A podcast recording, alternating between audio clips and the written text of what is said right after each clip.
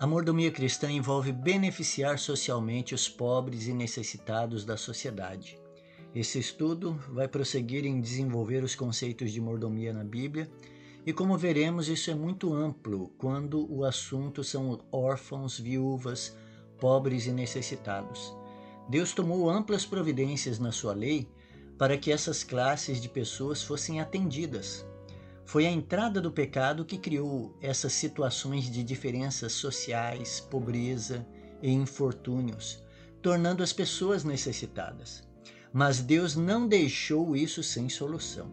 Deus fez intervenções através dos mandamentos da lei para que os pobres e necessitados estivessem sendo atendidos e supridos em suas necessidades imediatas Deus diz na sua lei: nunca deixará de haver pobres na terra. Por isso, eu ordeno a vocês que livremente abram mão para o seu compatriota, para o necessitado, para o pobre que vive na terra de vocês.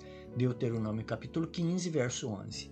Esse é um mandamento da lei, válido em nossos dias. A lei ainda garantia benefícios sociais na forma de estatutos civis dentro da nação de Israel. Por exemplo, em Levítico 23, verso 22, estabelece: Quando fizerem a colheita na terra de vocês, não colham até as beiradas do seu campo, nem recolham as espigas que caíram durante a colheita. Deixem essas espigas para os pobres e para os estrangeiros. Eu sou o Senhor, Deus de vocês. Levítico 23, verso 22. Esse mandamento atualizado hoje indica que nossos empreendimentos, negócios, comércio, deve ter uma opção para que as pessoas carentes estejam sendo atendidas ali. Se tem um restaurante, diariamente parte das refeições que sirvo deve ser destinada aos pobres. Se tem um comércio, parte dos meus rendimentos dos meus negócios deve estar sendo aplicada em beneficiar os pobres. Se tem uma escola, parte das vagas devem ser destinadas aos alunos pobres. Se sou dono de uma clínica médica, parte dos meus atendimentos devem ser destinados aos mais pobres. Isso é aplicar os princípios da lei de Deus em meus empreendimentos hoje. Outro mandamento da lei que garantia benefícios aos necessitados era o de Deuteronômio 15, verso 11, que diz: Eu ordeno a vocês que livremente abram mão para o seu compatriota, para o necessitado, para o pobre que vive na terra de vocês. Se um dos seus compatriotas hebreu ou hebreia, for vendido a você como escravo, ele trabalhará para você durante seis anos, mas no sétimo ano você lhe dará liberdade. E quando você o puser em liberdade, não o mande embora de mãos vazias. Note que havia a oportunidade do trabalho ao endividado e havia a responsabilidade social, ajudar as pessoas a se reerguer financeiramente. Esse é o princípio desse mandamento da lei. Outro mandamento diz: Se alguém do seu povo empobrecer e vender alguma parte das suas propriedades, então virá o seu resgatador, seu parente, e resgatará o que esse seu irmão vendeu. Levítico 25, verso 25. Esse mandamento tinha projeções proféticas, porque a ação dele apontava para a remissão que Jesus fez por nós. Mas a aplicação social dele se refere a ajudarmos as pessoas a reconquistar sua posição social e status econômico seu patrimônio. Esse mandamento estava relacionado àqueles que são parentes ou da mesma família. Cuidar dos pobres, dos parentes, daqueles que são mais próximos, é um mandamento da aliança divina. Outro mandamento da lei era o segundo dízimo, que era direcionado aos pobres. O mandamento diz: perante o Senhor teu Deus, no lugar que escolher para ali fazer habitar o seu nome, Comerei os dízimos do teu grão, do teu mosto e do teu azeite, e os primogênitos das suas vacas e das tuas ovelhas, junto com os levitas, os estrangeiros, os órfãos e as viúvas que moram na cidade de vocês. E comerão e se fartarão, para que o Senhor seu Deus os abençoe em todas as obras que vocês fizerem. Deuteronômio capítulo 14, verso 23 e 29. Esse mandamento indicava que uma vez ao ano na última festa do ano, a festa dos tabernáculos, que equivale à nossa festa de Ano Novo, um segundo dízimo deveria ser aplicado nessa festa em garantir um bom banquete, mas essa refeição festiva deveria ser estendida aos levitas, aos pobres, viúvas e órfãos, estrangeiros e necessitados. Ou seja, a nossa comemoração de Ano Novo deve ser estendida aos mais pobres, O valor de um décimo terceiro é, salário, no formato de um dízimo, digamos assim, deveria ser aplicado na elaboração de um banquete de ação de graças, mas dividido com os necessitados. Não era só alimentar os pobres, órfãos e viúvas, mas eles se alegrarem com você e festejarem com sua família. Note como estamos muito distante do ideal que Deus colocou para nós em sua lei. O cristianismo é uma religião de beneficência, ou que beneficia os pobres e necessitados. Jesus mesmo, inaugurando o seu ministério, aplicou a profecia de Isaías a si mesmo, dizendo: O Espírito do Senhor está sobre mim, porque ele me ungiu para evangelizar os pobres, enviou-me para proclamar libertação aos cativos e restauração da vista aos cegos, para pôr em liberdade os oprimidos e proclamar o ano aceitável do Senhor. Lucas capítulo 4, versos 18 e 19. Os pobres aqui não se referiam apenas aos pobres espirituais e cativos do pecado, mas toda e qualquer pobreza e cativeiro que o pecado tem imposto aos seres humanos. A religião cristã é uma religião dos pobres, marginalizados e excluídos. Jesus, anunciando o seu reino, disse: Bem-aventurados os pobres de espírito, porque deles é o reino dos céus. Mateus capítulo 5, verso 3. Jesus continua dizendo que no reino dele os pobres, os que choram, os mansos, os que têm sede de justiça, os misericordiosos, os limpos de coração, os pacificadores, os perseguidos, maltratados, caluniados, pertencem ao reino dele. Veja que são dez tipos de pessoas colocadas de lado na sociedade, mas que Jesus as considera felizes porque receberão a recompensa da vida eterna. O amor de Jesus por essas pessoas negligenciadas foi uma das maiores evidências de sua identidade como Messias. Quando João Batista questionou se ele era mesmo o Messias, Jesus disse: Volte e anuncie a João o que estão ouvindo e vendo. Os cegos estão vendo, os coxos andam, os leprosos são purificados, os surdos ouvem, os mortos são ressuscitados e aos pobres está sendo pregado o Evangelho. Mateus capítulo 11, versos 4 a 6. Olhe a cena dos salvos, aqueles que estarão entrando na Nova Jerusalém. São os que antes eram pobres, órfãos, viúvas, sem teto, indigentes, mendigos, cegos, paralíticos, deficientes, doentes, perseguidos, caluniados, injustiçados. Sabe aquelas pessoas que são excluídas por terem alguma limitação física ou financeira? O céu estará cheio desse tipo de pessoa. Tiago, irmão de Jesus, diz: a religião pura, sem mácula para com o nosso Deus é essa: visitar os órfãos e as viúvas nas suas aflições e guardar-se incontaminado do mundo. Tiago capítulo 1, verso 27. Notou que uma religião verdadeira envolve visitar pessoas carentes, suprir as pessoas que passam por necessidades?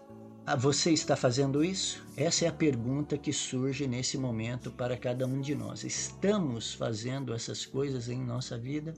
O livro Testemunhos para a Igreja diz: Vi que é pela providência de Deus que viúvas, órfãos, cegos, surdos, coxos e pessoas atribuladas de diversos modos foram postos em íntima relação cristã com sua igreja, com o propósito de provar o seu povo e desenvolver o verdadeiro caráter do seu povo. Livro Testemunhos para a Igreja, volume 3, página 326. Ou seja, essas pessoas estão no nosso meio para provar o nosso caráter. O que não podemos fazer é cair na síndrome do jovem rico, amar mais as coisas do que as pessoas. Quando Jesus vai responder a este jovem o que ele tinha de fazer para herdar a vida eterna, Jesus cita seis mandamentos que se referem ao próximo. Jesus não cita todos os dez mandamentos. Esse jovem era muito correto no seu procedimento com Deus e guardava perfeitamente os quatro primeiros mandamentos do Decálogo, mas falhou nos mandamentos com o próximo. Por isso Jesus disse: Não mate, não cometa adultério, não furte, não dê falso testemunho, honre seu pai e sua mãe e ame o seu próximo como você ama a si mesmo. Mateus capítulo 19, verso 18 e 19. Muitos de nós adventistas sofremos dessa síndrome do jovem rico. amamos a Deus, guardamos os quatro primeiros mandamentos, mas falhamos em amar as pessoas ao nosso redor. E quando Jesus propõe àquele jovem que ele vendesse tudo e desse aos pobres, Jesus estava querendo extrair o câncer que adoecia ele, o amor ao dinheiro. Deus não pede hoje que vendamos tudo e demos aos pobres. Essa foi uma exigência para aquela pessoa, aquele indivíduo, aquele jovem. A nós ele pede que estejamos beneficiando os pobres. E muitas vezes beneficiar uma família pobre é arrumar um emprego aos adultos, ensinar a eles a ter uma vida financeira estável, dar uma oportunidade para que se estabilizem. O cristão fará sacrifícios ao se converter e ao se deparar com a necessidade dos pobres. Necessitados, daqueles que precisam de oportunidades, ele irá atender a cada um. Foi o caso de Zaqueu, que, quando se converteu, a primeira atitude foi beneficiar outras pessoas mais carentes. Zaqueu disse: Senhor, vou dar a metade dos meus bens aos pobres. Lucas 19, verso 8.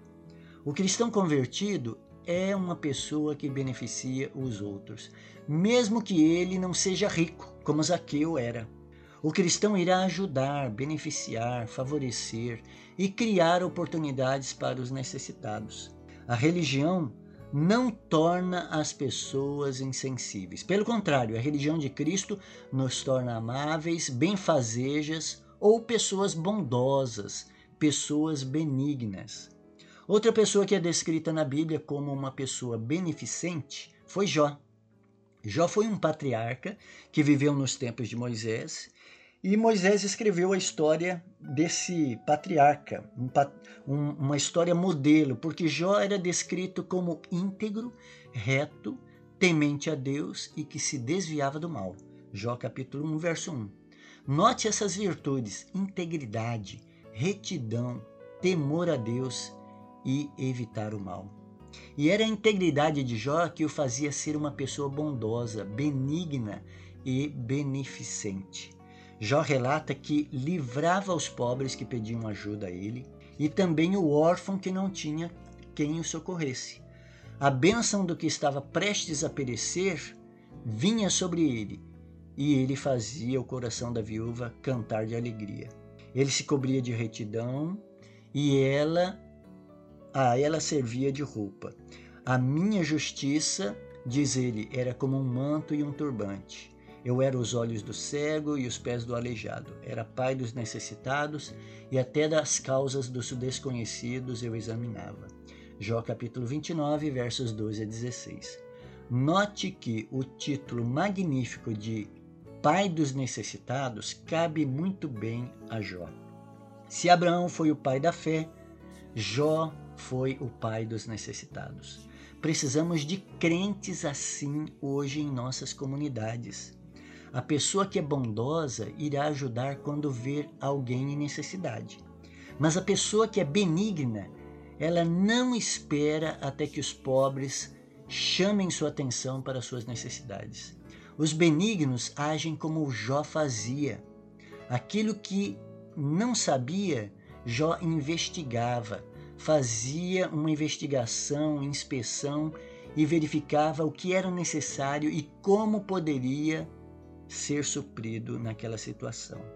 Livro Testemunhos para a Igreja, volume 5, página 128. Quem faz isso hoje? Geralmente as pessoas se incomodam com os mais pobres, não é assim? Mas cristãos não são assim. Cristãos se preocupam e suprem a necessidade do mais pobre. Jesus mostrou que no juízo o veredito gira em torno de um ponto. Quando as nações se reunirem diante dele no juízo final, haverá apenas dois grupos, e seu destino eterno será determinado pelo que houverem feito ou negligenciado fazer por ele, Jesus, na pessoa dos pobres e sofredores. Livro Desejado a Todas as Nações, página 512. Esse foi o nosso estudo dentro da área de mordomia envolvendo aí os serviços aos pobres e necessitados.